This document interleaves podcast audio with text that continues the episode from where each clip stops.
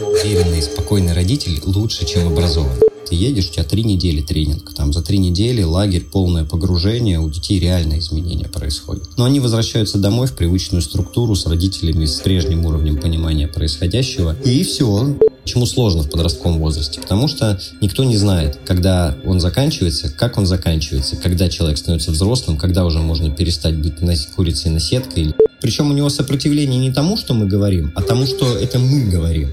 То есть ровно те же слова, сказанные другим взрослым, он воспримет спокойно. А смысл? А, смысл.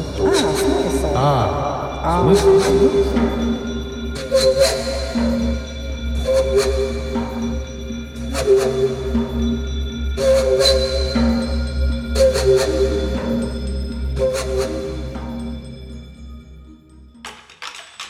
Друзья, всем привет! Э, Меня зовут Тимур Жабаров. Всем привет, и это Маша Иванова. И с вами новый выпуск подкаста «А смысл?». И мы, собственно, с первой секунды, мне кажется, записи в этот раз уже э, ржем. Э, Не всегда так, потому что мы пишем этот подкаст обычно про какие-то серьезные темы, потому что разбираем всякие гуманистические социальные феномены и пробуем мы их как бы для себя назвать, во-первых, понять, что это за феномены, почему они нас заботят, как-то их назвать и, в общем, переупаковать понятными словами и себе как-то это в картину мира встроить. И э, сегодня мы решили, что пора бы уже разобраться с подростками. Ну, в общем... Ну, даже не столько, да, не столько даже с подростками, сколько с родителями подростков. Потому что, почему? Потому что у нас в гостях Никита Карпов, прекрасный психолог, э, который работает с родителями подростков, э, блогер, автор книг, автор передачи на радио «Маяк», если я ничего не путаю. Никита, привет. Да, привет. Каждый раз, когда слышу блогер, меня аж передергивает немножко. Вот знаешь, что прикольно? Буквально в прошлом нашем э, выпуске Наташа Бабаева э, наоборот говорила, что блогер — это единственный вообще оплот стабильности в ее жизни. Ну, в смысле, разные виды деятельности меняются, а вот этот вот э, бложек последние 7 или 8 или 10 лет, как бы ты методично в него строчишь, и вот эта вот э, блогерская идентичность отрастает. Блогерская идентичность. Это хорошо. Меня не отрастает. Слушай, э, это, это, видимо, какая-то любопытная штука, потому что я тебе читаю много лет уже. Мне кажется, у тебя прям только в путь получается это делать. Скажи, пожалуйста, как ты, в принципе, докатился до жизни подросткового психолога? Откуда начать? Сначала. Я, когда поступил э, в институт, я поступил на клиническую психологию. То есть это раньше называлось медицинский психолог. Ну, человек, который должен работать в больницах в помощь психиатру с не очень здоровыми людьми, с зависимыми и так далее. Но я две вещи про себя понял на первом курсе, что я не хочу работать с нездоровыми людьми и не хочу работать с детьми. И при этом же со второй половины первого курса я пошел шабашить в Ленинградский дом молодежи реализовывать городскую программу лидерства для подростков в подростковых клубах. Ну, я не знаю, все ли слушатели знают, что такое подростковые клубы. Это в каждом районе большого города есть место, где гопники зимой греются. Вот, и там обычно есть э, педагог-надсмотрщик. Вот. Ну, на самом деле, разные очень бывают клубы. У меня очень разные были С группы, каждой да. фразой просто Никита все жестче и жестче становится. Слушай, ну, у меня там были программы, у меня программа лидерства, представляешь, на полгода, а у меня группа 3 11-летние девочки. Вот это, наверное, самое тяжелое в моей жизни было. Короче, я начал работать, начал какие-то деньги на этом зарабатывать, и совесть мне подсказала, что надо бы пойти поучиться прицельно, потому что на первом курсе нас, конечно, не учили работать ни с людьми, ни с детьми, ни с группами, ни вообще, не быть психологами. Научили читать литературу. И я пошел поучиться в э, архитектуру будущего, психологический центр, дождался методического тренинга, отучился там три или пять дней, и после тренинга подошел, сказал, хочу у вас работать. Вот. И я, по-моему, первый был сотрудник, которого принимали через тест-драйв. Я проводил тренинг для психологов там, которые изображали из себя подростков. Вы навидались специалистов? Вот вы представляете себе 15 взрослых психологов, которые изображают подростков, с которыми они работают? Примерно как мы в начале подкаста. Тоже, да, да, да, только хуже. Без жалости вообще к э, трепетному ведущему. Ну и в итоге я там проработал в общей сложности, наверное, лет 15-17 с перерывами. А с подростками почему? Там рост профессиональный был связан в том числе с возрастом детей. То есть чем профессиональнее ты становишься, ну, тем к больше, более старшему возрасту тебя допускают. Такая странная была концепция, потому что это не очень справедливо э, с точки зрения сложности работы, на мой взгляд. Но вот в какой-то момент я дорос до того, чтобы работать с подростками, а так как мне на тот момент еще 20, по-моему, не было, я быстро рос. А у меня получалось. Ну, то есть мне легко было с ними контакт установить, навыков хватало и так далее. То есть это закрепилось как штука, которая мне легко получается. Вот. Ну и, собственно, все. И я на этом сосредоточился в какой-то момент. Я там побывал в разных свободных плаваниях, но вернулся к специализации своей, наверное. Но получается, что в какой-то момент от подростков ты перешел к родителям подростков. Слушай, это долгий переход был на самом деле, потому что всю дорогу в этом психологическом центре тоже мучила, ну и всех специалистов специалистов мучает одна и та же история, что ты с детьми работаешь, ты как бы создаешь благо, ты видишь динамику, видишь изменения, а потом они возвращаются домой. И все, все эти изменения на смарку, по большому счету, ну, то есть там в лагерь ты едешь, у тебя три недели тренинг, там за три недели лагерь, полное погружение, у детей реальные изменения происходят. Но они возвращаются домой в привычную структуру с родителями, с прежним уровнем понимания происходящего, и все. И... В среду, которая изначально да, стала той да, причиной тех да, проблем, да. которые есть у ребенка. И я в какой-то момент уходил, мы пробовали чисто родительский проект делать, но тоже это очень тяжело. Мало родителей, которые готовы, не вовлекая детей, сами с собой работать. То есть на уровне почитать, да, сейчас родителей таких много, и это замечательно. Я сейчас же не только с родителями работаю, я работаю с родителями и с подростками, но у меня там один из принципов, что я на консультировании, я не беру подростков без родителя. То есть я сначала всегда встречаюсь с родителем, я в конце всегда встречаюсь с родителем, и по необходимости между да, там, встречами. Я долго очень не работаю, обычно с подростками. Тоже не особо вижу в этом смысл. А, ну, бывают исключения, это если там старшие подростки, 16-18 лет, у которых свой собственный запрос, тогда я родителей даже не включаю. Там уже это не необходимо, на мой взгляд. Такая история. Ну и все проекты, которые инфопродукты, да, назовем их так, они только на родителей направлены. Я все-таки, конечно, истовая вера, что если родители подростков будут чуть больше понимать, что происходит, и чуть поспокойнее будут, то всем на, нафиг станет легче вообще этот, этот период. Слушай, Слушай, а почему, как ты думаешь, у родителей подростков именно в этот период, ну, в смысле, становится так сложно, и все истерики происходят? В этом смысле я понимаю, почему э, у меня сыну 6 лет, э, 7, 7 лет. И я прекрасно понимаю, ну и как бы мы с командой, с подростками работали какое-то количество лет, и я понимаю, что э, в, со, в своем личном опыте, что первый там месяц, полгода, год с ребенком вылезают вообще все возможные истерики у тебя, у жены, у семьи, у бабушек, вообще у всех, у всех вокруг. И я могу себе это объяснить. Появилась новая жизнь, вообще перестро, перестроилось вообще все, весь этот пазл пересобрался, и ты вдруг начинаешь видеть какие-то свои штуки, которые тебя беспокоят, надо как-то с работы пересобраться, отношения с женой, новый человек, которому ты строишь там какие-то новые отношения. Здесь прям пачка стрессов, понятно, но обычно там к третьему, пятому, в особо интересных случаях, к шестому году э, система как-то устаканивается, и все такие, ну, кажется, мы поняли, что происходит. А потом вот этот э, бадыщ происходит, и снова истерика по второму кругу или по третьему разворачивается. Почему так происходит? Слушай, ну, у тебя такой вопрос с утверждением, по большому счету, я не очень согласен,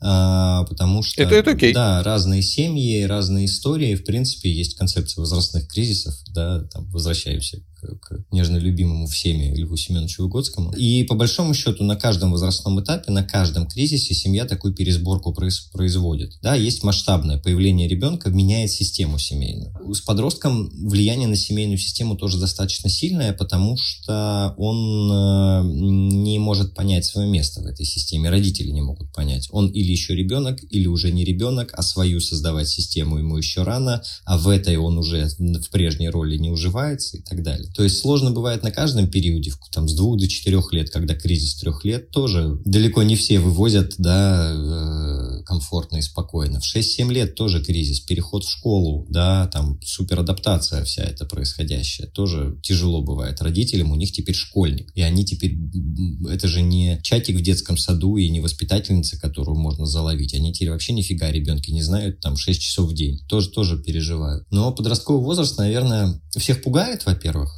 заранее. То есть э, это такое самое исполняющееся пророчество потому что, ну, есть мифология, что это прям беда. Иногда эта мифология подкрепляется, собственно, реальностью. Там происходит такой фазовый переход То есть, по сути, задача какая подросткового возраста? Там вообще биологическая задача, чтобы вот из существа, неспособного к размножению, зависимого от родителей, выживанию и размножению, появилось существо, способное к выживанию и размножению. Вот, ну, взрослая особь. Соответственно, для этого должен произойти ряд процессов с точки зрения биологии. Да, должно формирование биологическое завершиться и должен такой вызов произойти, то есть столкновение с реальной жизнью, где мне понадобится выжить или, или не выжить. Вот, соответственно, две вещи прошли, э, выжил, созревание прошло, все, взрослая особь. Мы не совсем животные, к сожалению, во многом уже. Поэтому тут накручивается офигенное количество всяких там ожиданий, условий, э, надежд, чаяний, привычек, там, э, образованности воспитательной, педагогической, психологической, и процесс усложняется. И мы не можем отпустить детей раньше. Сейчас меня немножко унесет в сторону. Я с детьми посмотрел фильм «Фантазеры». Такой, он 60 какого-то года, по-моему. Там шестилетние дети где-то в Ялте, что ли. И вот про них история на основе рассказов Носова. Я сидел и весь фильм офигевал. Вот этот город у моря, горы, скалы. Шестилетние дети шарохаются на улице, лазают, играют в порту, сами бегают на другой конец города друг к другу там и так далее. И я понимаю, что сейчас, например, это 6, 6 лет. Понятно, что там другая реальность. Сейчас дети в 16 такой свободы да, не имеют и такого количества взаимодействия с реальной жизнью. Вот. И, конечно, это осложняет процесс. Но я отвлекся. Почему сложно в подростковом возрасте? Потому что никто не знает, когда он заканчивается, как он заканчивается, когда человек становится взрослым, когда уже можно перестать быть курицей на сеткой или родителем, когда отказаться от своих амбиций и так далее. И этот происходит сумбурный процесс, у которого непонятное более-менее начало, вот когда он начал хамить, там условно началось, совершенно непонятное завершение, вот, но нет на самом деле. Вот, совершенно непонятное завершение, непонятные этапы и непонятная роль каждого в этом процессе. И получается мутная история какая-то продолжающаяся. И один из участников процесса не очень в сознанке. Часто и второй тоже, как родитель, да, но ребенок-то точно. Я, маленький уточняющий вопрос. Я, я тебе сейчас вижу, Маша, отдам микрофончик, но я не могу не уточнить. Слушай, а вот эта вот э, неясность про, про то, когда закончилось и что внутри происходит, это э, потому что э, мы просто не образованные, и надо просто книжек как родителям почитать, или структурно-системно что-то за последние несколько столетий сломалось, и раньше было понятно, а стало непонятно. Сейчас более-менее все образованы. Это вот мы, мы, как родители, значительно больше понимаем и знаем про детей, чем наши родители даже. То есть, ну, это колоссальная разница там, в, в образованности, в подготовке. Другое дело, что энциклопедические знания не всегда помогают. Это, в принципе, процесс мутный. Раньше просто, когда приходилось выживать, он решался иначе. Никто не погружался да, не было такого количества времени свободного, ресурсов свободных. Никто не погружался. Была социально наверное, оговоренная, не оговоренная, а традиционно сформированная граница. Вот ты до этой границы дорастаешь, до этого момента ты бесправная тварь вообще, ты ребенок. Тебя, если покормили, ты должен быть благодарен, да, а покормили тебя, если ты что-то полезное поделал. Вот, ну, условно. Как с собачкой говоря. слегка. По, по, да, да, да, примерно так. И ценность детской жизни совсем другая была. Вот после этого границы ты уже взрослый, из тебя спрос как со взрослого и ты уже можешь сам только себе заработать на покормиться. Где-то это было ритуализировано, где-то была инициация, да, вот этот процесс, переход, где-то это замужество было, вот, э, такой переход во взрослость. Но была граница. Сейчас этой границы, во-первых, нет, во-вторых, она плавает, то есть паспортный, получение паспорта не попадает сюда. Армия не попадает сюда. Переход в ВУЗ не попадает. То есть э, ни, ничто не может являться к сожалению, в социальном сейчас нашей социальной истории вот этой границей, переходом. То есть э, как бы 18 лет, да нифига, да, вот родители там до третьего-пятого курса ребенка оплачивают, потом ему снимают квартиру и проверяют, как он там прибрался. Это вот он стал взрослым или нет, да, произошел этот переход или не произошел. Это я не к тому, что стенаю, как в первобытном обществе было хорошо, а сейчас плохо, да, тогда было плохо, а сейчас хорошо на самом деле. Это проблема, связанная с подростковым возрастом, и куча переживаний, куча конфликтов и эмоций, это в том числе следствие нашей цивилизации, нашей развитости, гуманистичности, наверное, да, там большей образованности и всего на свете. Вот, потому что там можно идеализировать вот этот переход, да, и эту инициацию. Но вообще-то ее не все проходили, да, а кто не проходил, тот умирал. И да, тут цена за взрослость, она такая, за взрослость некоторых она была такая. А сейчас, как ну, в школе принцип, что по самому слабому ученику тащат, да, так и в принципе на уровне человечества. Вот, по, мы тащим, пока можем. Какая другая у меня метафора была, но что-то я хрень ляпнул. Не, мне кажется, она, она очень похожа на, на, на жизнь, и это как раз то, что вызывает часто вопросики вообще к устройству общества. То есть мы как будто бы... Вообще из другой темы внезапно вылезла мысль. Мы когда-то занимались э, программами для э, подростков, э, и, и, и там всплыла тема, что государство очень много, очень много сил и времени тратит не только в России, а в целом в мире. Очень много программ, направленных на поддержку самых крутых, э, условный Сириус, условные лагеря, условные там тьюторство, гранты, вот это вот все. И с другой стороны, очень много, очень, очень много ресурсов тратят на то, чтобы поднять нижнюю планку тех, кто находится в зоне риска, вышел или попал в тюрьму, тех, у кого нет родителей, у кого мало денег и так далее. Если смотреть на общую пирамидку, э, людей, то это наверху 3, 5, 7 процентов, и внизу там типа 5-10 процентов людей. А абсолютная масса, а, ну как бы большинство тех, кто просто живет свою хорошую, среднюю, достойную, ну просто регулярную жизнь, они оказываются э, э, вне вот этого отдельного фокуса. Количество возможностей таких вот направленных поддержки, которые есть наверху этой пищевой условно цепочки и внизу, оказывается меньшим. И это было супер удивительно. Ну, я здесь не совсем согласен. Я не уверен, да, что у нас есть пространство для дискуссии, но ладно. Если возвращаться к нашим прекрасным подросткам и особенно к их родителям, э, я вот помню, ну, я как бы в двух ролях э, тут была. С одной стороны, как человек, который работает с подростками, с другой стороны, как мать, которая пыталась э, пристально разобраться с тем, что происходит. И в моей голове вот это вот условное взросление, оно выстраивалось как некая передача ответственности. То есть я почему-то презирала вот эту вашу концепцию про возрастные кризисы и считала, что значит, кризис это для лохов, а для, для настоящих, значит, пацанов это э, передача ответственности. А, и у меня было несколько таких вот точек, то есть подростковый возраст начался э, вот в нашей системе с того, что надо было отдать ответственность за чувства. Я прям помню, мы в подкасте с Наташей Рогали это обсуждали, э, когда ребенок пришел из школы домой, пожаловался на то, что вот что-то там произошло, я по привычке высказала свое мнение, как эту информацию надо обработать с точки зрения там, поведения и так далее, на что получила, значит, резкую, резкие вопли, что типа, мам, вообще не лезь, и вообще это все не про это, и, и я где-то полгода пыталась вникнуть, как бы это про что вообще, как бы что она хочет от меня. Вот, и поняла, что ей было важно именно вот самой осознать свои чувства по этому поводу и выработать собственную поведенческую модель. Потом еще один из исторических тоже периодов был, это вот наш разговор с Тимуром, я не помню, я рассказывала об этом или нет, когда когда у меня был шести, у нас был шестичасовой разговор в парке Сокольники, когда меня штырило на тему, что я должна ей отдать право на жизнь, на смерть и на ошибки. Я прям помню, как я это выговаривала, выговаривала, и в итоге вот пришла к пониманию, что, ну, как бы от меня больше ничего не зависит. К слову сказать, на следующий день мы с ней встретились после этого разговора,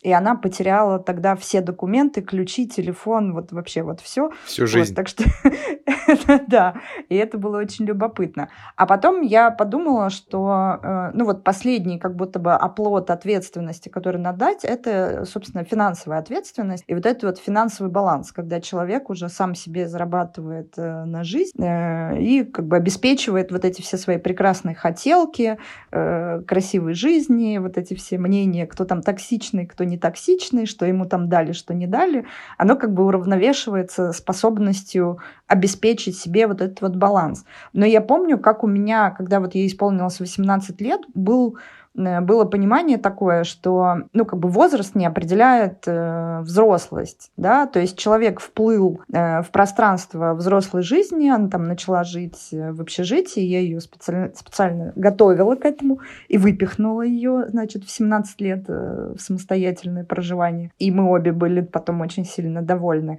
Вот. Но вот эта вот история про то, как подросток становится взрослым, на мой взгляд, она растягивается чуть ли не десятилетия, даже при пристальном э, внимании к этому процессу. То есть мы обе с ней рефлексивные, там, обсуждаем и так далее. И, и таким образом, мне кажется, что вот этот подростковый, пресловутый, ужасный, отвратительный возраст, это как будто бы цепочка таких областей ответственности, которые э, родитель последовательно отдает, а подросток... Повезло, если последовательно. Ну, нет, не последовательно, да, да. неправильно я говорю. Некоторым образом, некоторым образом, да, они, они как бы туда уходят, а подросток как будто бы их принимает. А проблема связана с тем, что, а, родитель э, этого не понимает, да, вот про передачу вот этой ответственности, либо не способен, либо и, или и вместе с тем не способен эту ответственность отдать, потому что, ну, не знаю, там, моя мама там до моих 30 могла внезапно приехать ко мне в Москву, проконтролировать, а как мы там живем, там, без предупреждения. Вот, и мне стоило там больших э, трудов, э, чтобы это все закончилось. Вот. И вот у меня, собственно, вопрос к тебе, Никит. Вот как это вообще концепция звучит? Не, ну, это про это, вот это вот взросление подростка, или там все немножечко сложнее? Ух, ну, оно, с одной стороны, конечно, сложнее. С другой стороны, все сильно проще, чем ты к этому вообще относишься. Давай так, ты не м, типовой родитель, да, э, совсем с твоим подходом. Таких родителей единицы. И местами ты, конечно, переусложняешь, на мой взгляд. Ты не спрашивал о моей обратной связи, но на. А, смотри, про ответственность. Вообще, давай с другой стороны зайдем. Вообще проблемы с детьми делятся на два типа и задачи по отношению к детям. Первый тип – это проблема выжить, проблема безопасности, здоровья. Да, вот это все, что связано с выживанием. Второе – это наши хотелки. Чтобы он был умный, красивый, успешный, образованный, веселый, коммуникабельный. Вот это вот все, за что мы очень трепетные родители сильно переживаем. Когда ты говоришь про передачу ответственности, ключевая наша задача как родители сделать так, чтобы мы померли, а он жил, да, и смог там себя обеспечить, пару себе найти. Это тоже его уже проблема, не наша да, ну, хотя бы жил. В идеале, там, совсем здорово, если он сможет сделать себе жизнь приятной. Но вот про передачу ответственности, вот этот э, водораздел, то, что мы должны как родители, условно, я вообще концепцию долженствования так себе, но раз уж мы человека родили, то ну хотя бы давайте дадим ему инструменты выживания. А все остальное очень сильно зависит от наших амбиций, от наших концепций вот этих счастья, там, жизни и всего на свете. И э, притягивать это как то, какую ответственность мы должны ему передать, да, ну, это наши хотелки. Давай так, я бы так к этому относился. Безусловно, взрослость – это ответственность за свою жизнь. Вот это прекрасные, замечательные, абсолютно непонятные слова, вот, э, которые мы все очень любим повторять. Но жизнь – это вот, я бы делил выживание и дальше. И вот не надо, самое часто родители подростков совершают ошибку, они все, что дальше, вот все эти хотелки, если подросток туда не движется, они начинают воспринимать, как будто он не выживает. То есть они путают вот эти два порядка, и очень сильно напряженно и тревожно к ситуации относится. Ну, не будет он семи пядей во лбу, условно говоря, да, не поступит он в МГУ, не окончит он золотой медалью. Ну, это его путь, его жизнь. Мы сделали, что могли, мы ему эту возможность дали. Он, у него есть руки, ноги, голова, он умеет говорить, он умеет, он может заработать деньги, он знает, где там пойти устроиться промоутером, там, ну, условно я говорю. Дальше мы можем хотеть, мы можем поддерживать, мы можем стимулировать. Но вот э, передача ответственности заключается в следующем, что вот, это твое. А мы очень часто трепетные родители, внимательные, передачу ответственности воспринимаем как вот это твое, и здесь надо делать вот так. Надо там тщательно учиться, я не знаю, там быть умным, ну, то есть у нас есть некий KPI, что мы считаем переданной ответственностью. А переданная ответственность, когда у меня за это больше голова не болит. Вот это критерий переданной ответственности. Очень крутую штуку ты сейчас сказал про критерий, критерий выполненного, в общем, условия, критерий переданной ответственности. Как я понимаю, что она забралась? Не, ну я, конечно, оскорбилась. В какой момент? Я, конечно, оскорбилась, потому что, э, ну,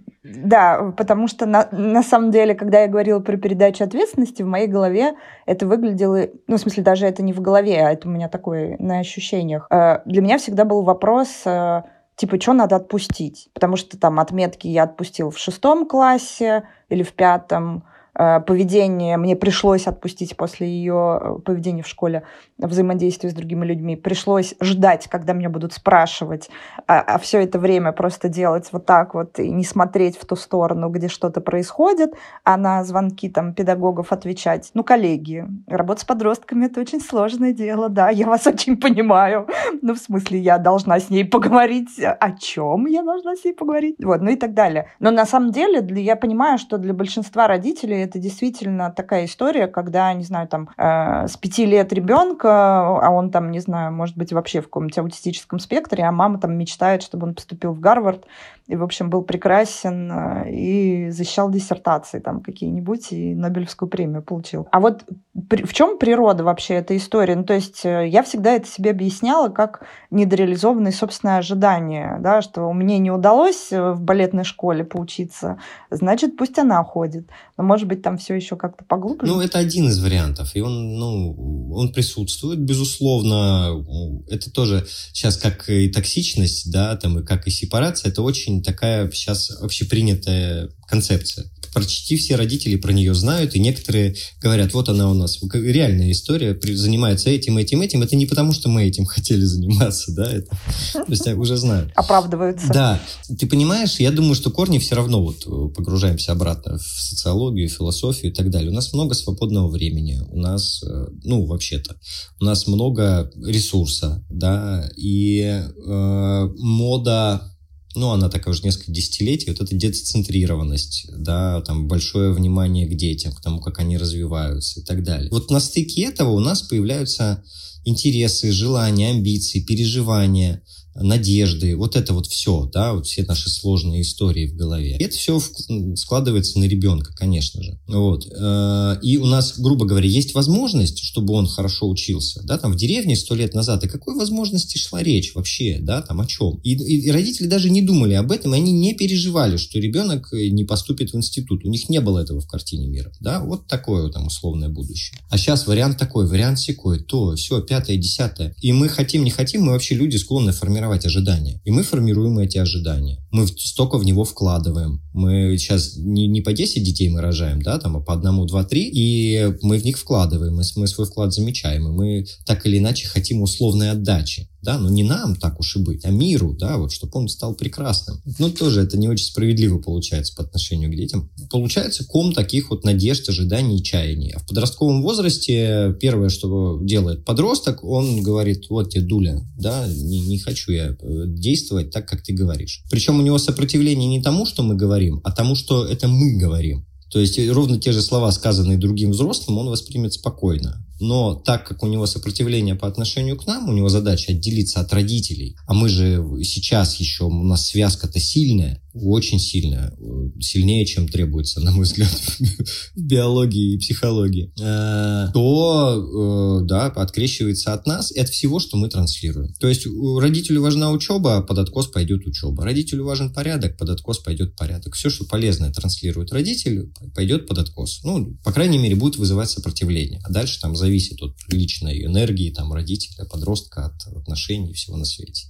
Я забыл твой вопрос, я вообще не уверен, что на него отвечаю. Но у меня есть уточнение уже к твоему тезису. Скажи, пожалуйста, а родители в этом смысле, когда он наблюдает за тем, что ребенок потихонечку начинает э, хамить и вот это вот заходить в подростковый период, какие его шаги? Что он может начать делать или прекратить делать э, для того, чтобы, с одной стороны, не оказаться просто наблюдателем? И, и потому что я наблюдал родителей, наблюдателей, которые в какой-то момент выходят в такую позицию э, сожительства с ребенком, как, как будто бы отдавая ему всю ответственность, но таким образом и самоустраняясь, в принципе, из его жизни. И мне кажется, что это тоже какая-то, в общем, нездоровая, нездоровая конструкция. А с другой стороны, на другом полюсе, это вот это вот самое до 30 лет приехать в квартиру, проверить, ну что ты как там. Это какая-то противоположная точка. Что делать-то? Или, или делать, наверное, зависит сильно от контекста, а, может быть, правильный вопрос, на что обращать внимание? Принцип. принцип да, да, что наверное, за принцип? Да, там, а, а можно я проверю? Можно я проверю?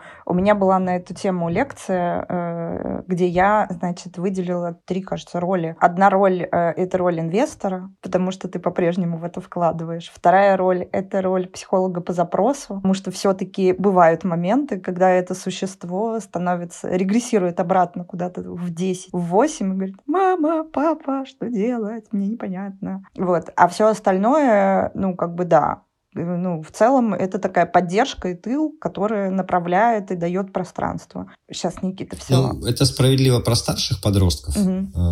Там меньше наша включенность. Единственное, я, может, плохо понимаю, кто такой инвестор, но мне это больше похоже на благотворительность, кажется.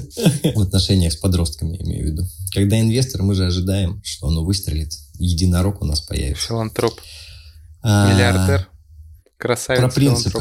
Филантроп. Да, да, да, миллиардер и филантроп. А, я что-то Баба Яга против сегодня. Стакан воды пресловутый. Да, да, согласна, инвестор тут, конечно, перебор. Но э, если это здравое отношение к инвестициям, если у меня там 10 этих проектов или 100, куда я инвестирую, тогда, наверное. Короче, возвращаясь к твоему вопросу, Тимур. Э, первое, внимание к тому, что происходит.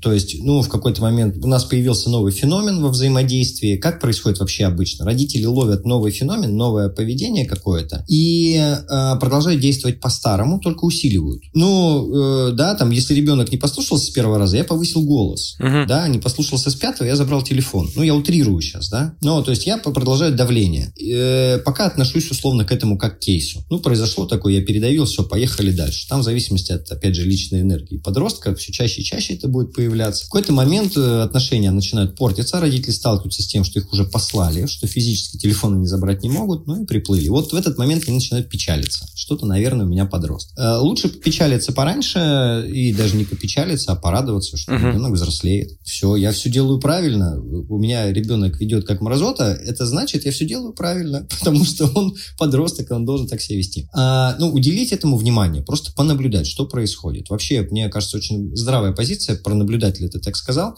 А, а для родителей, мне кажется, она важная. Я не всегда знаю, что делать, я не всегда понимаю, что происходит. Я могу взять паузу и понаблюдать. У меня есть э, партнер, с которым мы сплавы делаем семейные, и он постарше меня, там лет на 15. И очень такой ну, погруженный, психотерапевтичный. И вот у него такой подход. Вот я, говорит, решил э, с темой денег у себя разобраться. И я, говорит, понимаю, что мне нужно годик-полтора за этим понаблюдать. И это супер подход вообще я понаблюдаю, я пойму, что происходит, и вот тогда я пойму, что я хочу поменять. Чума. И вот мне кажется, с подростками очень важная тема. Я и говорю, да. Годик-полтора понаблюдать, да. это, конечно, нужны сталь, стальные нервы, вот, э, за подростком наблюдать, это можно, да, постареть раньше времени. Но какое-то время взять, а что происходит, да, вместо того, чтобы действовать реактивно, хорошо бы разобраться, что происходит, а потом сформулировать, а я что хочу-то, да, чтобы он обратно слушался, ну, похоже, что он взрослеет, уже так не будет. Ну, в этот момент хорошо бы подчитать там умных психологов. Здесь должна быть э, ссылочка на твой телеграм-канал и на твою книгу, да. Да, или на книгу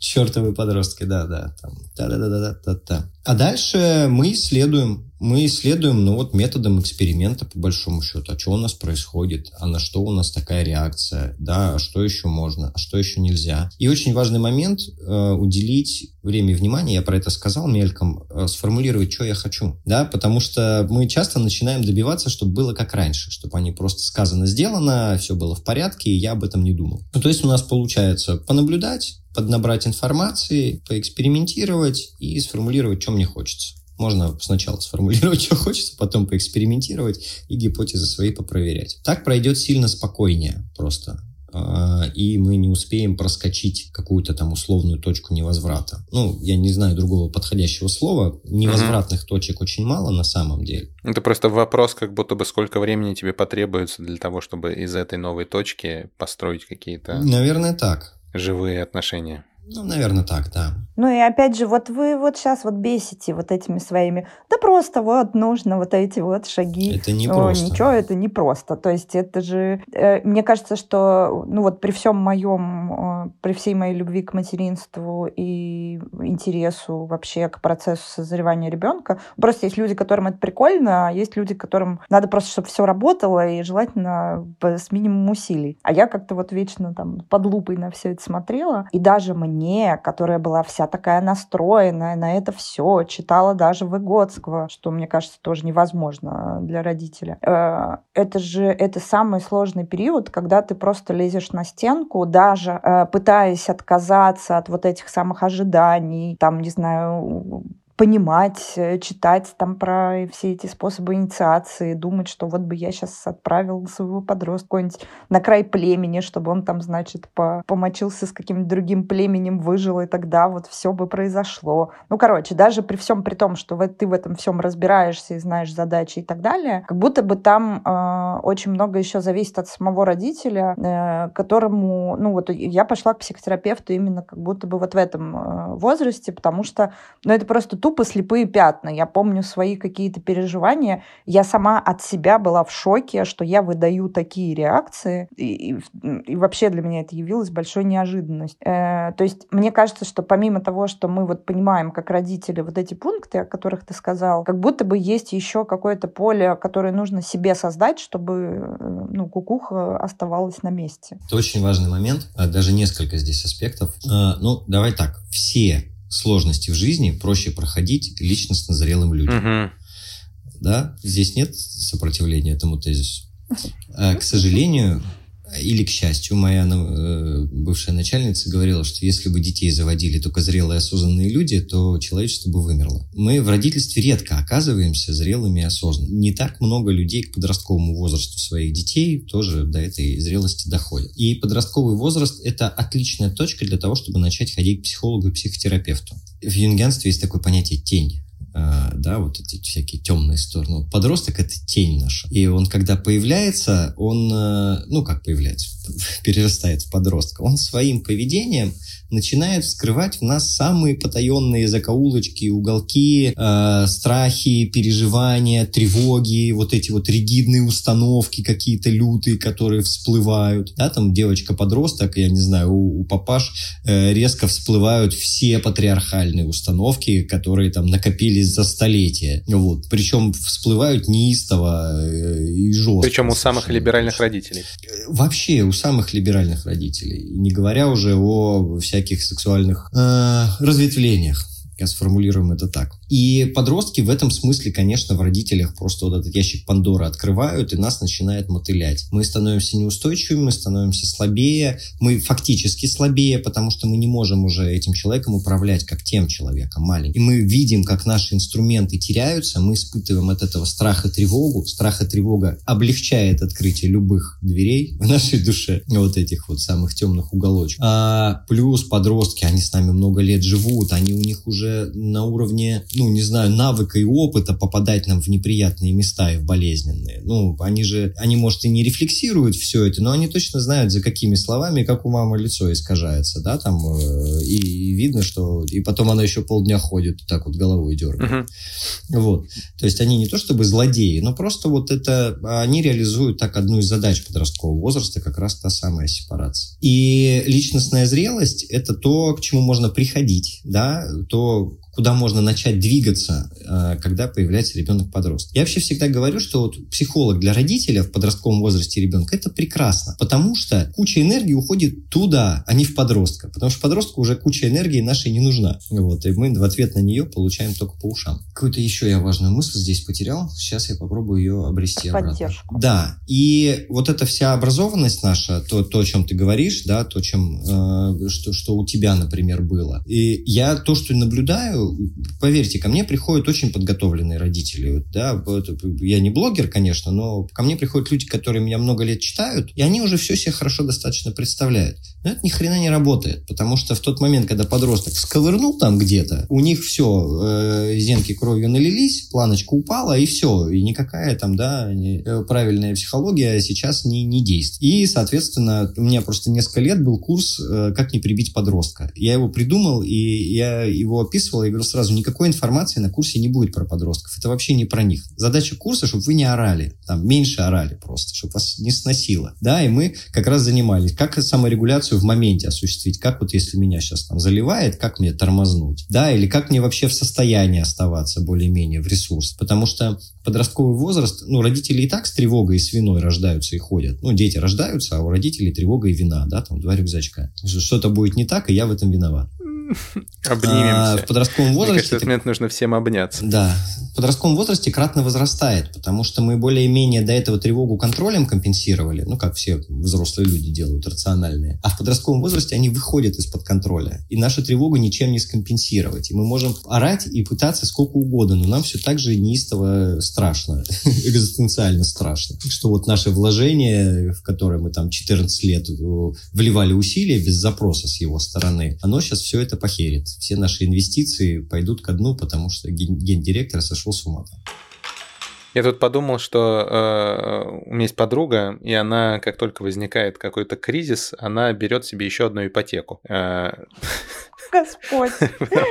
Потому что она говорит, кажется, кажется, мне нужно, в общем, завести вот этот внутренний механизм, и я энергию буду вот туда вот направлять, а все остальное будет, как мое бессознательное будет со всем остальным справляться по остаточному признаку, потому что если я сейчас сюда типа вниманием залезу, я здесь погрязну, и как бы добра не выйдет. И, э, ну, как бы у нее уже какое-то количество квартир таким образом выкуплено, э, и подростковый возраст э, был, кажется, одним из триггеров для нового применения этого принципа, типа, пойду за еще одной ипотекой. Крутая история. Ну, вообще у меня есть подход, что подростков воспитывать, ну, достаточно поздно. Ну, мы, по говорили об этом, да, на, на брифинге. А, ну, тут воспитывать так полноценно прям. И высвобождается куча времени и сил. И вообще подростковый возраст возраст – это просто идеальная ситуация, чтобы собой заняться вообще, своей жизнью, своими интересами а, самореализацией, зарабатыванием денег. И здесь есть куча плюсов. Во-первых, будем меньше тюкать подростка. Когда нам интересно жить, нам не хочется задалбывать других, честно говоря. А второй прекрасный плюс – подросток будет видеть, что нам интересна жизнь, и вообще и жизнь, и жить, и деятельность, и у него хоть какой-то просвет появится во взрослость. Будет видно, что там что-то можно, что-то интересное. Что-то вот. происходит. Ну и приятно. возвращаясь, да, возвращаясь к коммуникации, родители часто страдают, что подросток со мной не хочет общаться. И, ну, иногда хочет спросить, о чем? Да, о том, как вы задолбались на работе, да, о том, какая тоскливая жизнь. Вот, если у вас интересная, насыщенная жизнь, да, там, в радость, то как бы с такими людьми общаться в большей степени хочется. Конечно, это, да, и вот сейчас там многие могут переплеваться в, в наушники, там, я не знаю, в экраны. А, конечно, это все идеализированная история, но вот это очень важный вектор размышлений, что наших усилий столько уже в воспитании не надо. И их надо направить не в мозг, чтобы там молотить, как все плохо, как неудачно, куда он идет, я плохая мать, а их надо направить в деятельность свою, которая мне будет прибавлять ресурс. А, не знаете, что делать? Да, поспите. Тут я опять вклинюсь, потому что мне хочется одну штуку легализовать. Э, я просто помню, как... Ну, сейчас уже понятно, там, спустя сколько это Винишка? Было? А, нет, другую штуку. Короче, мне было... Я помню, как я, значит, вот у меня подросток куда-то там ушел гулять, я, значит, прекрасная либеральная мать, отдала пространство, все, зашибись. Вот, и э, сижу дома, дома и грущу. И знаете, как в этом анекдоте «один совсем один», который произносится с разными интонациями.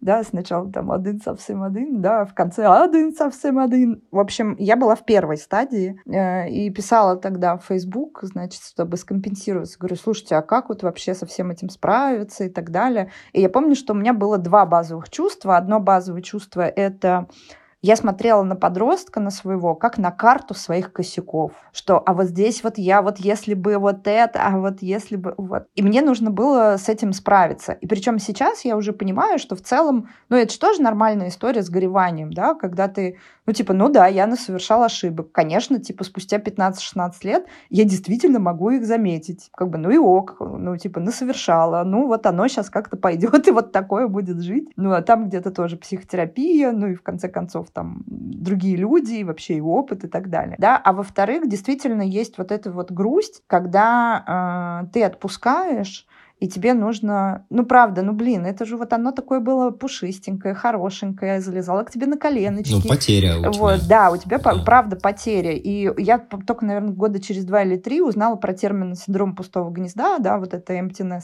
Вот, и, и говорю, ну все, уже поздняк, я уже отстрадала. Вот, но просто как будто бы хочешь сказать, что это действительно есть, оно имеет право на существование, и прежде чем я радостно пойду на танго, не знаю, барабанные установки учиться, петь или что-то там, на какие-то новые свидания, если вдруг... Ипотека, Маша. Да, а уж тем более ипотека, да. А, как будто бы все равно вот это вот нужно дать себе время на то, чтобы, ну, как бы вот, вот, вот это прожить и пережить. Вот мне хотелось вклиниться с этим тезисом? Слушай, ну, конечно, потому что сепарация — это процесс неприятный. А, ну, давай так, он амбивалентный.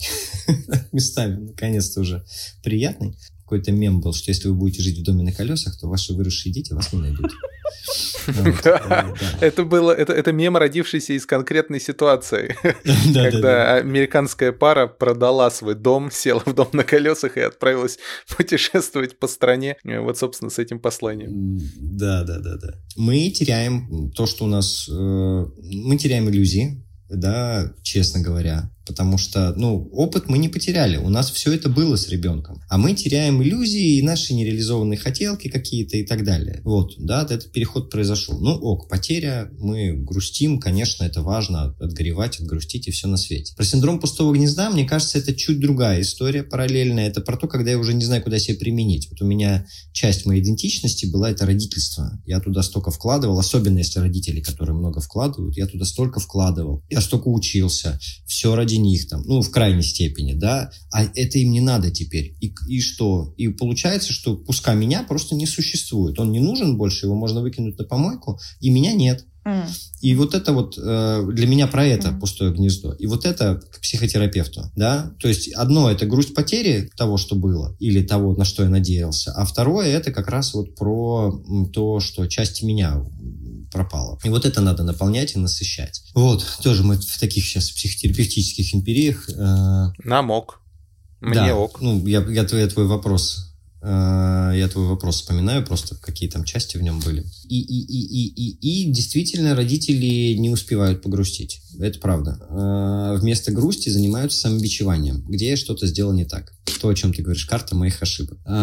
Сейчас полегче с этим становится. Ну, во-первых, люди, а, об этом говорят, то, что я вижу на консультациях. Б, уже более-менее самостоятельно справляются. Я вижу, что все нормально, условно. Вот. Я одна из... Ну, есть некоторые вещи, в которые я верю. Вот. И эту веру я транслирую, когда я что-то говорю, с людьми работаю. И одна из таких вер маленьких у меня, это что мы в моменте всегда действуем наилучшим образом, на который мы способны сейчас. И вот эта способность, она просто из кучи факторов складывается. Мы можем быть дохрена образованными, но мы там две недели пахали, как черти вообще, да, для того, чтобы закрыть ипотеку, там, условно говоря. И в моменте у меня ресурсы на донышке, а у меня сейчас сложная ситуация. И я из этого донышка со всей своей образованностью, я вот что смогла лучшего или смог, то и сделал. И вот это, ну, одна из штук, которую стараюсь родителям транслировать и о чем разговаривать, что, ну, мы точно хотим хорошо. У нас не всегда это получается, это тоже факт. Мы точно накосячили, это однозначно, потому что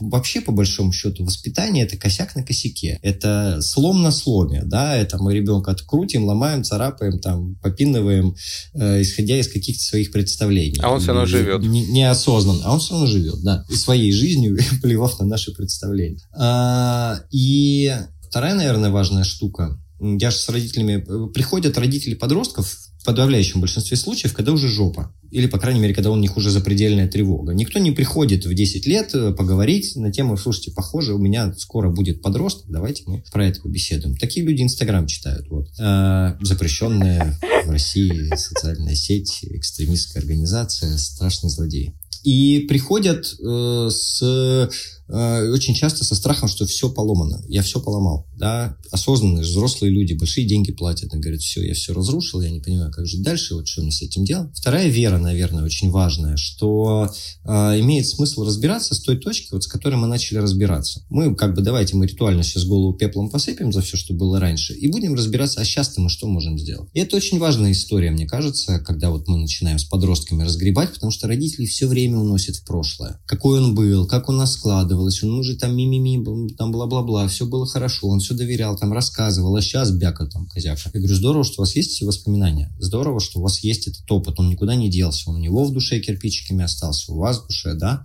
Давайте сейчас разбираться, что мы хотим, что мы имеем, да, и куда мы будем двигаться. Опять я на выдуманные вопросы отвечаю. Не, нормально, нормально. Нет, слушай, на самом деле то, что ты сейчас проговариваешь, у меня так просто так резонирует и очень-очень громко, потому что э, я живу, опираясь на подобную веру э, будущее, про то, что имеет смысл смотреть в будущее, ну, с той точки, в которой мы сейчас находимся, э, потому что нет никакого шанса, что бы то ни было сделать в прошлом. А я думала, а я прям, думала, ты скажешь, да. что вся твоя вина, которая у тебя существует по поводу всего, сейчас куда-то вот упаковалась. А, это тоже. С этим, с этим не сложнее, но тоже. Знаете, еще что подумала, что, ну вот условно там 10 лет назад э, не было... Ну, я себя чувствовала каким-то первопроходцем во всех этих вещах. И классно, что мы сейчас вот это все обсуждаем, но особенно классно, что есть э, Netflix, кажется, еще не запрещенный в Российской Федерации. Просто а, отсутствующий официально. Ну, как бы да, но все мы понимаем, на котором последние несколько лет появилась куча гениальных совершенно э, сериалов про подростков, которые, ну, особенно особенно вот Sex Education, который в последнем сезоне, по-моему, вообще под корень разобрал все, что можно разобрать про психологию подростка. А еще история, тоже мне очень нравится сериал, который называется «Джинни и Джорджи», тоже мы его обсуждали, по-моему, с Наташей Рогаль, где э, еще и показана вот эта вот история про взаимодействие матери, которая сама еще не является зрелой личностью, но которая очень хочет вложить в своего ребенка вообще максимум. И вот их э, взаимодействие, в том числе коммуникационное, и там такие отличные э, горки эмоциональные, когда ты, значит, рыдаешь, там, разделяя это все, а потом ржешь там через пять минут. Вот. И как будто бы э, действительно, ну, для меня это как будто означает, что, ну, все уже, общество, кажется, начало признавать, что действительно подростковый возраст, там, э, вот, он, вот он так устроен. И э, в том же Sex Education там есть такая утопическая, на мой взгляд, школа, которой, ну, прям созданы все условия для того, чтобы там ты мог там и это, и то, и пятое, и Они десятое. и там умудряются херни натворить, обрати внимание.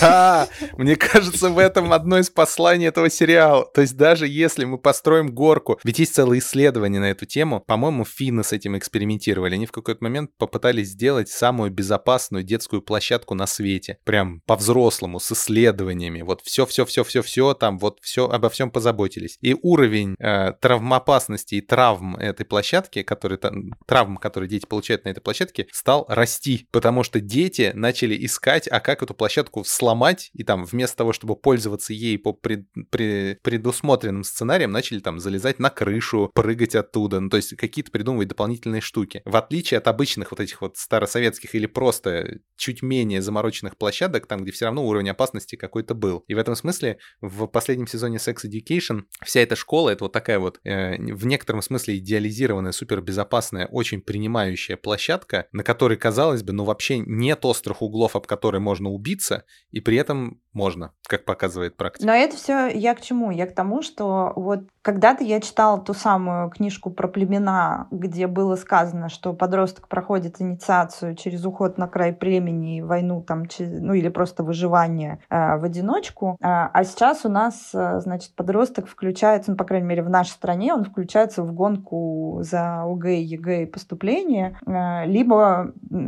при, примыкают к каким-то маргинальным слоям, либо и то, и другое одновременно. Значит, как показывает практика, так тоже можно. Вот. Э, а если вот подумать э, и попредставлять, и меня вот поражает, кстати, этот тоже феномен, наверное, надо что-то почитать на эту тему, что мы все вроде бы признаем, что должно у нас появилось больше ресурса, больше свободного времени, больше безопасности и так далее, но при этом в поведении детей, да, мы как будто бы создаем им э, максимальные вот эти вот колпаки, да, в виде вот этих социокультурных штук, что ты там должен поступить, тебе нужно, значит, учиться, вот тебе репетиторы, вот тебе это и то. Э, и совершенно нет таких, ну, традиций, по крайней мере, создавать как раз-таки площадки для свободного выбора, свободного экспериментирования и так далее и тому подобное. Вот как ты, Никит, себе этот, не знаю, для меня этот парадокс, но, может быть, для тебя это не парадокс, объясняешь? Э, и как, э, может быть, ты думал, как должна выглядеть э, социальная институция, в которой подросток правда решает свои задачи в обществе? Я услышал твой вопрос. Я не все понял. Я тебе сразу честно скажу. Я уточню, если что. Я можно чуть-чуть назад отмотаю к тому, что ты говорила, и к тому, что Тимур говорил. Вопрос, как должна выглядеть институция, где нормально, адекватно развивается подросток со всеми его это я запомнил. Про сериалы. Они всегда были, большая часть всегда была снята про подростков, и в большей части сериалов всегда можно было увидеть то, о чем ты говоришь. Модели и все на свете. Это тоже интересная очень мысль про то, что мы можем взять ровно столько, сколько у нас есть опыта и насмотренности. Mental capacity. Да, наверное. Вот. И когда ты говоришь про последние 10 лет, с высокой вероятностью это означает, что последние 10 лет тебя эта тема живо интересует, и ты много про нее читаешь, и ты там везде там условно это видишь. И там человек с образованием или с интересом э, смотрит сериал, я не знаю, там «Пингвины моей мамы», охерительнейший сериал совершенно, если не смотрели, посмотрите, про подростков. Э, смотрит его одним образом, я его смотрю там совершенно другим. И вижу, ни хрена себе, вот это прям про подростков рассказано, вот это ничего себе. Вот. Хотя там не сказано, там, психологические задачи подросткового возраста, вот такие-такие. Подростки всегда были важной темой, просто потому что это самая эмоциональная, самая такая энергичная э, часть общества, самая рискованная, самая яркая, да, и, э, ну, и они основные потребители контента, в том числе, а последние лет 30 так точно. Это раз история. Второе про безопасность. Э, э, это интересная штука. Может быть, даже дело не в том, что ломают, а в том, что они не научаются управлять рисками, mm. возвращаясь к площадке. Тоже любопытная Есть же история про, африка... про африканские племена, э, где там э, мама идет по краю обрыва, и за ней ползет там, годовалый малыш, да, точно по краю обрыва. Она его не несет, она его не держит, да, он ползет, он не сваливается. Вот. Ну, то есть э, дети, которые... Это очень важно про подростковый возраст. Дети, которые сталкиваются с рисками, имеют возможность научиться с ними справляться. Дети, которые не сталкиваются, не имеют такой возможности. Ну, там, каждая пылинка тоже витаминка. Это принцип общий в данном случае. Дети, которые не жрали песок, они будут аллергики. Я утрирую сейчас.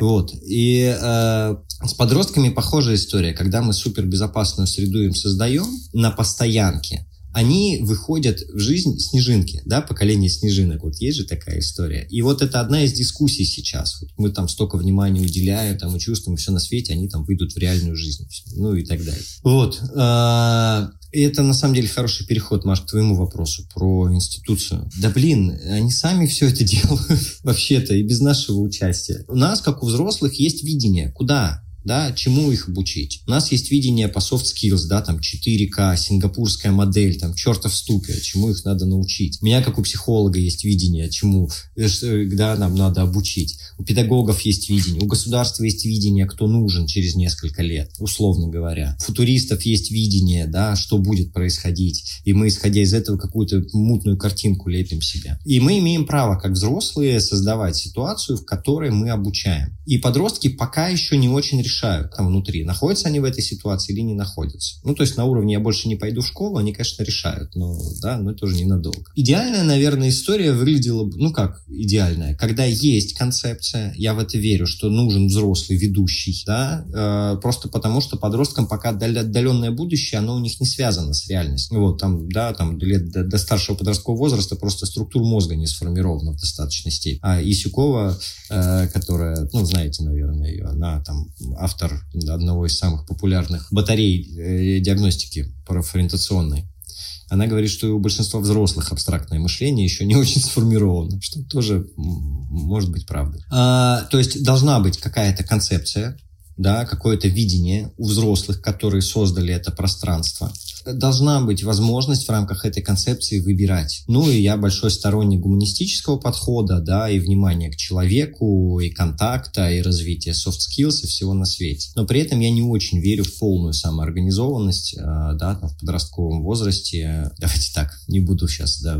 приводить. Как должно выглядеть, я, наверное, тебе не пишу. Но вот идеалистично мне видится в вменяемые зрелые взрослые, у которых есть видение, на самом деле неважно, правильно оно или нет. А, ну, наверное, уж совсем кто не, не хотелось бы, но любое, в рамках которого подросток может исследовать, выбирать, пробовать, действовать, получать результат, получать обратную связь и так далее. Ну, как будто бы ты задал э, прям принципы. То есть, с одной стороны, некоторый вектор, в котором это движется, и некоторая картинка будущего, на которой можно опереться, потому что своей нет. Ну, раз. Да. Не потому, что ее нет вообще, а потому что она, ну, как бы формируется в процессе там опытами и книжками прочитанными, фильмами посмотренными мыслями подуманными. А с другой стороны, пространство, в котором этот эксперимент в целом возможен. Ну, то есть вот это вот какая-то доля свободы, отданной, как Маша говорит, э, ответственности, принятой на себя, и вот это вот возможности ошибиться, столкнуться с последствиями и как-то с кем-то, каким-то образом и с реальностью. Абсолютно. Не в выдуманном в мире. закрытые школы я не верю. Я вспомнил просто историю. У меня коллега работал с подростком с социальными страхами. У них часть работы была в кабинете, а часть они ходили в магазин они решали очень конкретные задачи. Как выйти на улицу, как сориентироваться. И вот работа с психологом, пожалуйста. Да, там, как в магазине сказать, что ты хочешь. Вот такая штука должна быть. Здорово, если рядом есть взрослый. Где-то я такую классную метафору видел или слышал. Не, не вспомню сейчас. В общем, задача взрослых, чтобы они не убились. И в рамках вот этого не убились, они могли делать, что хотят. И иногда им надо подсказывать, иногда их надо поддерживать, иногда их надо утешать, иногда им надо подкидывать просто потому, что у них узковатое видение. Вот и все. Примерно так, наверное, это может выглядеть. 4П. Подкидывать. А нет, там не все П, да. Подкидывать, утешать. Не все с подростками это П, да. Не все с подростками это П. Это, видимо, будущее название твоей третьей книжки. Спасибо, да. Не могу, не могу отделаться от э, вопроса такого стариканского. Где ты его взял? Э, а, а, знаешь, мне кажется, я его такое количество раз слышал, что он уже у меня просто где-то отпечатался в голове. А, он звучит таким образом, типа, мы же выжили, и вообще с нами все было хорошо, и как бы, и чё? Обычно родители, а еще чаще бабушки, дедушки, когда видят всякие вот эти вот наши прыжки с пританцовываниями вокруг детей, иногда умеют выдавать подобные тезисы, типа, да вообще, отстань, все будет хорошо. Мы выжили, и они выживут. Нормально все будет. И у меня по этому поводу много разных мыслей, и как будто бы позиция моя плывет. Потому что, с одной стороны, конечно, ну, в смысле, подростки супер адаптивны. Они навигируют в современных технологиях, в современном мире очень хорошо. Но при этом у них как бы Видят они столько, сколько видят, много чего не видят, происходит все настолько быстро в мире и с такими тектоническими переломами, что хочется как будто бы их от этого застраховать. А с третьей стороны, э, страхуя от чего бы то ни было происходящего, мы как будто бы сами оказываем медвежью услугу, потому что создаем какой-то инкубатор, в котором не сможем долго продержать, ну точно не сможем. Мы, мы конечны. Да и вообще как-то жить в инкубаторе грустно и уныло. Хочется жить жизнь живую, с эмоциями разными и с рисками в том числе. Это ты сейчас пересказал сюжет 80% фильмов про подростков. Да, наверное.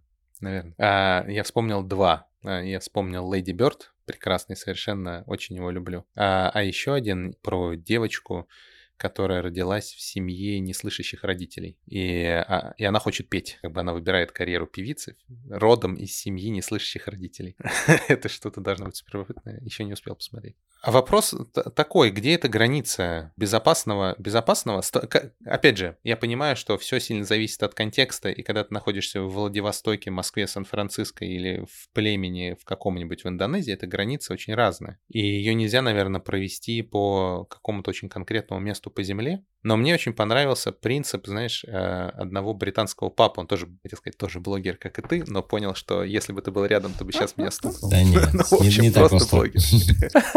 И он говорил таким образом, типа, каждый раз, когда мой ребенок планирует сделать какую-то штуку, которая, кажется, закончится недобрым делом, я себе задаю три вопроса. Сколько я готов потратить времени, чтобы занести последствия? Сколько я готов потратить денег, чтобы занести последствия? И какой физический а я добавил бы еще и псих, психологический вред, я готов э, ребенку э, позволить себе нанести. Ну, как бы максимально честно. Типа, руку готов позволить себе сломать, а вот глаз выбить не готов все равно будут страховать. И вот я понимаю, что для себя я, когда я это в сознанке, и у меня хватает ресурса в моменте себе такие вопросы задавать, так стараюсь себя спрашивать. Не часто это получается. Чаще всего я несусь куда-нибудь там с э, попыткой спасти падающего откуда-нибудь ребенка, конечно же, хотя можно было бы позволить упасть. Как у тебя это устроено? Есть ли какие-то вот эти вот э, перила у этой лестницы, на которые ты время от времени опираешься, когда становится не в моготу? И бывает ли у тебя такое не в моготу? Я чуть потерялся немножко. Мы сейчас про границу безопасного исследования да. или... Границу безопасного исследования.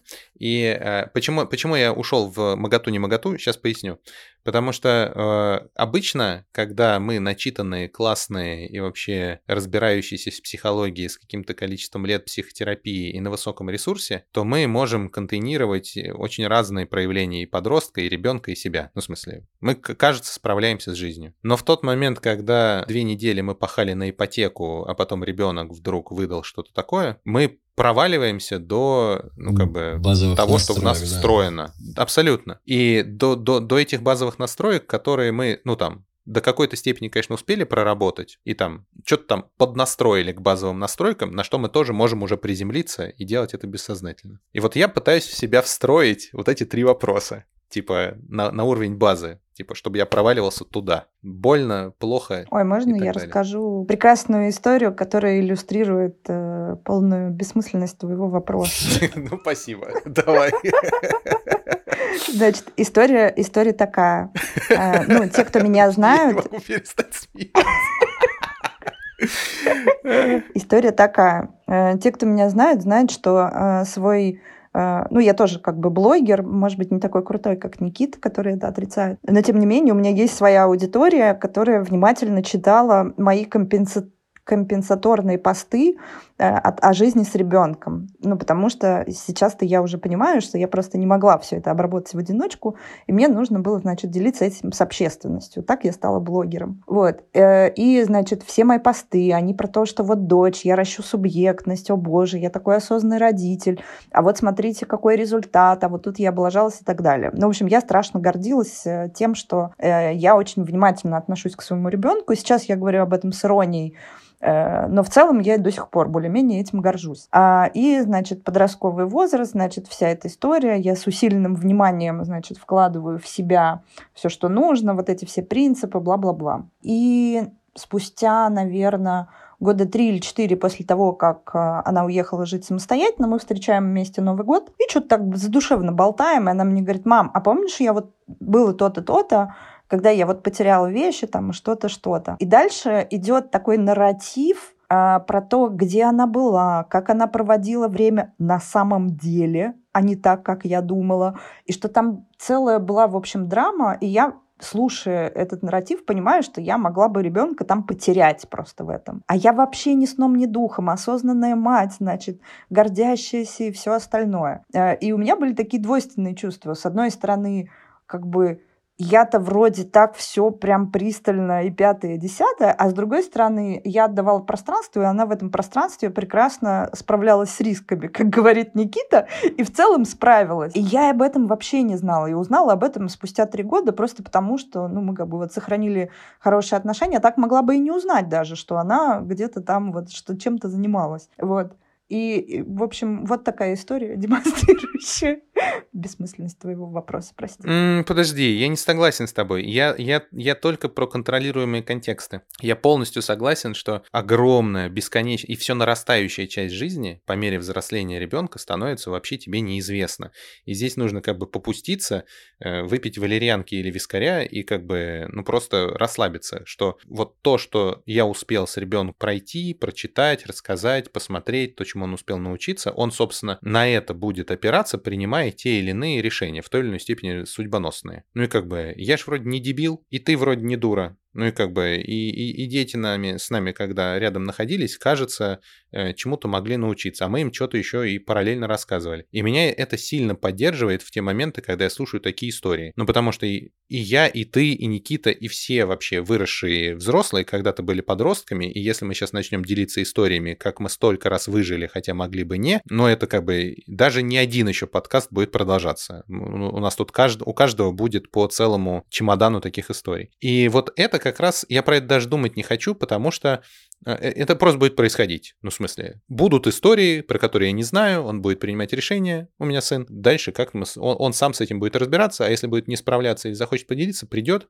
я покусаю локти или что-нибудь еще, и буду стараться его активно поддерживать в том, чтобы он дальше с этим справлялся в своей жизни. Но есть ситуации, которые происходят и разворачиваются непосредственно передо мной. То есть вот то, о чем ты рассказываешь, это происходит в тени, в слепом пятне. Про это прикольно узнавать, но тогда, когда ты уже ничего с этим не можешь сделать. А здесь вот прямо перед тобой или вот-вот того и гляди, развернется какая-то штука, и ты-то знаешь, и дальше нужно каким-то образом ту часть собственного родительского, заботливого вот этого вот чуть-чуть курицы на сетке в мужской версии э, ос- ос- остращать, кажется мне. И я вот про это думаю, что с этим делать? Я очень часто думаю, что уверенный и спокойный родитель лучше, чем образованный.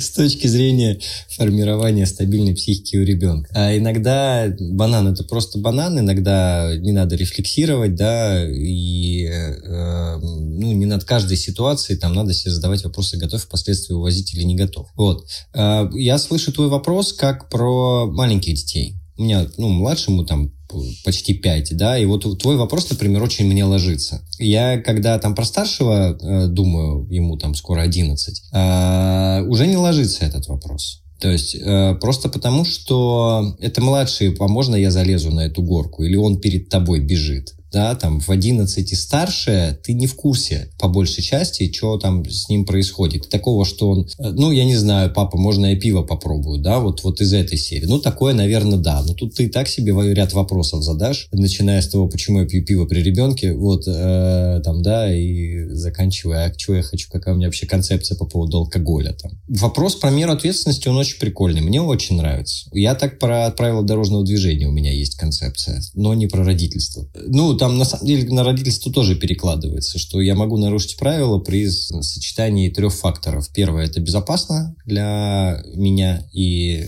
окружающих. Второе, я не создаю помех окружающим. Третье, я готов платить за это нарушение. Ну вот, по-моему, вполне себе границы допустимого поведения для там, ребенка. Очень круто, как будто бы это вообще границы суммирует и резюмирует вообще какие-то здоровые отношения к договоренностям и правилам. Вопрос Дальше понимаешь э, терминологии, что мы считаем безопасностью. Да. Я, возвращаясь к твоему вопросу, я точно так же. У меня есть ресурс, я могу себе все вопросы задать. Я могу выделить ребенку поляну и хоть у, это уколотись тут. Я смогу тут, да, там, рану залечить там или что-то еще. Я понимаю, что он с обрыва не навернется сейчас. Все, я встал около этого обрыва, вот твоя поляна, пожалуйста, все, что хочешь. Это если я в сознанке. Если я в несознанке, я точно так же беру его за руку, говорю, так, пойдем. Да, как бы, я сейчас с двумя детьми был в отпуске неделю, я, я всю жизнь и так не орал. Потому что мы были в незнакомой стране, в незнакомом городе. Они когда вместе собираются, их там разносит обоих. Вот. Какая психология к чертовой матери? Лишь бы все живые остались. Я ведь еще же понимаю, что, ладно, безопасность, а я же еще про ресурс понимаю. Если мы вышли утром, а вернемся домой вечером, я понимаю, что все должны дожить до вечера, более-менее в состоянии. И что это значит, что сейчас вот это мы не можем сделать, потому что все устанут. И вот попробуй объясни там четырехлетки или десятилетки, почему мы сейчас тут не упоримся в хламину, да, э, по какому-нибудь поводу, а пойдем дальше. Многие знания, в общем, многие печали, Никита, кажется. Никита, расскажи же про книжки. Э, и я как бы сделаю такую тоже подводочку. Э, в общем, про что я очень сильно расстраивалась и почему я люблю все эти сериальчики сейчас, которые вот в доступной форме вот это все показывают. И если там правильно к этому относиться, то можно увидеть э, за конкретными ситуациями конкретные выборы, с которыми встречаются подростки. И я не согласна, что 10 лет назад было то же самое, потому что я вот, например, посмотрела фильм «Тренер Картер», который вышел в 2005 году, и там самое главное было застроить всех подростков, чтобы они поступили в университет, и у них не было вот этого вот выбора, там, идентичности и так далее. А майор Пейн, например, ну, во-первых, да, контекст изменится. А майор Пейн, пожалуйста, прекрасный, душевный, он и строит, а при этом Да-да-да. настраивает, устраивает человеческий контакт. Ну, как как бы да. вопрос, что, что мы можем увидеть да, в том, да. что происходит. Вот. А, но я всегда страдала от того, что мне нужно лезть э, в выгодского или возрастную психологию, чтобы понять, э, а что происходит. Ну, то есть, как бы вот, э, и я к этому относилась так, что вот я, я родитель, вот у меня ребенок, вот есть задача, мне нужно понять вообще, какая задача, а, мне через менеджмент как-то проще было себе объяснять эту всю историю. Вот, и я лезла и такая, господи, ну, я очень люблю Выгодского, но это очень тяжело. И я такая думаю, ну, почему? Почему нельзя написать нормальных книжек человеческим просветительским языком, где все то же самое, но в, в какой-то более доступной форме? Вот, и вот, кажется, с нами тот человек, который занимается этим. Ну, я понимаю, что помимо тебя этим еще какое-то количество людей занимается. Но вот расскажи про свои книжки, пожалуйста. Ну, я вначале сказал, что я еще не согласился с тем, что я блогер, хотя я пишу уже лет 8, наверное, может больше. На самом деле сильно больше. А, и то, что я автор книг, я тоже еще, я это вообще мне с этим сложно смириться. Я когда пришел на презентацию своей книжки в буквоед, там люди выстроились автографы подписывать, я думаю, да Етишкина, ну что происходит вообще? это, это зачем они сюда пришли? Вторая книжка сейчас уже выходит, у меня первая книжка «Чертовы подростки», э, какой-то там субтитул у него дурной, там, как наладить вообще, как найти общий язык с повзрослевшим ребенком. Короче, у меня вообще моя концепция, когда я пишу или когда я что-то рассказываю, рассказать понятно. И э, мало то, что понятно, умные все более-менее, а еще так, чтобы это зацепило и оказалось принято. Вот это можно было принять как информацию. И вот это та задача, которую я решаю. Мне, у меня получается писать, мне там радостно это дается. А, и вот мне очень хотелось как раз такую книжку, потому что книжек про подростков хватает. В принципе, вся информация про подростковый возраст укладывается в там несколько листов А4, вот если совсем по-честному. Я, кстати, самое содержательное в жизни, что видел про подростков, это методичка какого-то Ярославского университета, я ее в PDF нашел э, в Гугле. Там про подростков без воды, просто очень четко, несколько листов. Книжек хватает, но э, мне я не, терпеть не могу нонфикшн. Он весь написан по одному шаблону, и он достаточно скучный, и много воды. Вот мне вообще по-другому хотелось. Получилось не, не так, как я себе идеалистически представлял работу над книгой вообще. Я думал, я сяду там с видом на лес там, на, на полгода, а в итоге это все на бегу в телефоне, там где-то наговорить, где-то что-то написать, где-то старый текст найти и команда редакторов. Но, на мой взгляд, получилось круто. У книжки, собственно, две задачи. Первая – это дать понимание вообще, что происходит в подростковом возрасте. Вот именно понимание, не энциклопедическое знание. Там мало отсылок к науке. Я вообще не очень энциклопедичный человек. А, а именно понимание. Вот как, как в сериальчике, да? Вот там показали тебе сцену, и ты понял, что с человеком произошло. Вот здесь то же самое, да? Там, я не знаю, там текст есть про э, горящую конюшню и лошадей, которые мечутся, да? Вот там очень понятно, что с подростком происходит в этот момент. Вот, и что там родитель стоит, спиной держит эту дверь в конюшню. Да, там часть книги как раз задача разобраться, что с ними происходит, чтобы лучше понять. Я верю, что взрослые люди, если поняли, что происходит, им проще. Ну, по крайней мере, все родители на это надеются, потому что пытаются добиться, чтобы подростки что-то поняли. Но с подростками так не работает. Вот. А вторая часть, э, она как раз про саморегуляцию. Как себе помочь-то, как оставаться адекватным во взаимодействии с подростком. То есть, конечно, это все пронизано историями реальными родительскими. Э, ну и написано, как я пишу э, на мой взгляд, легко, весело эмоционально. То есть мне, мне до сих пор приятно так думать. Вот, это книга «Чертовы подростки». А вторая сейчас книжка вышла или на днях выйдет. Но она в Литресе точно уже появилась, и я аудио сам читал. Вот это, кстати, офигенный опыт. Эх, не думал, что это настолько тяжело читать свой собственный текст, вот, и при этом не кашлять там, ни бороду не чесать, не шевелиться. А, чертовы скандалы. А, конкретно про то, как выстраивать отношения, как выстраивать коммуникацию. А, потому что это большой провал, где тоже одна из моих вер э, про то, что э, отношения, по сути, это единственный конструктивный инструмент влияния на взрослого человека. Вот, и все, у нас ничего другого нет. Ну, или стать для него там идолом и кумиром. Тоже так можно повлиять, но это значительно более трудный путь для родителя, ну, про, про подростка. И э, там коротенечко про подростковый возраст, потому что я верю в то, что есть первая книга. Там есть раздел про то, что мы творим и не замечаем. Вот как раз про то, как мы можем похерить э, созданное, так сказать, трудом э, многолетним до этого. Много поддержки при всем этом. То есть, ну, вообще у меня подход, я когда с родителями разговариваю, я понимаю, что они страдают прежде всего. То есть, ну, они могут быть какие угодно э, там неконструктивные, но прежде всего они страдают. И конструктивными не смогут стать, когда начнут меньше страдать. Вот, поэтому поддержки очень много, что в первой, что во второй книге. Вот есть раздел про то, где мы косячим, и это возможность увидеть, потому что мы очень много чего не замечаем.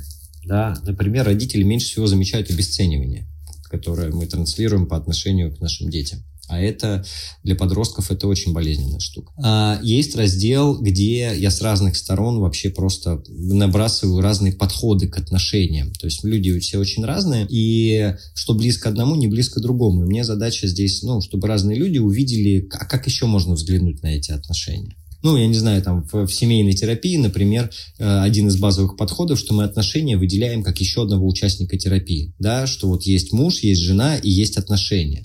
И это очень крутой подход, который меняет вообще восприятие. И он а, изменен, ну, э, когда восприятие поменялось, у нас и стратегия меняется автоматически. Поэтому я верю в концепции подхода и в сдвиг парадигмы, я очень верю.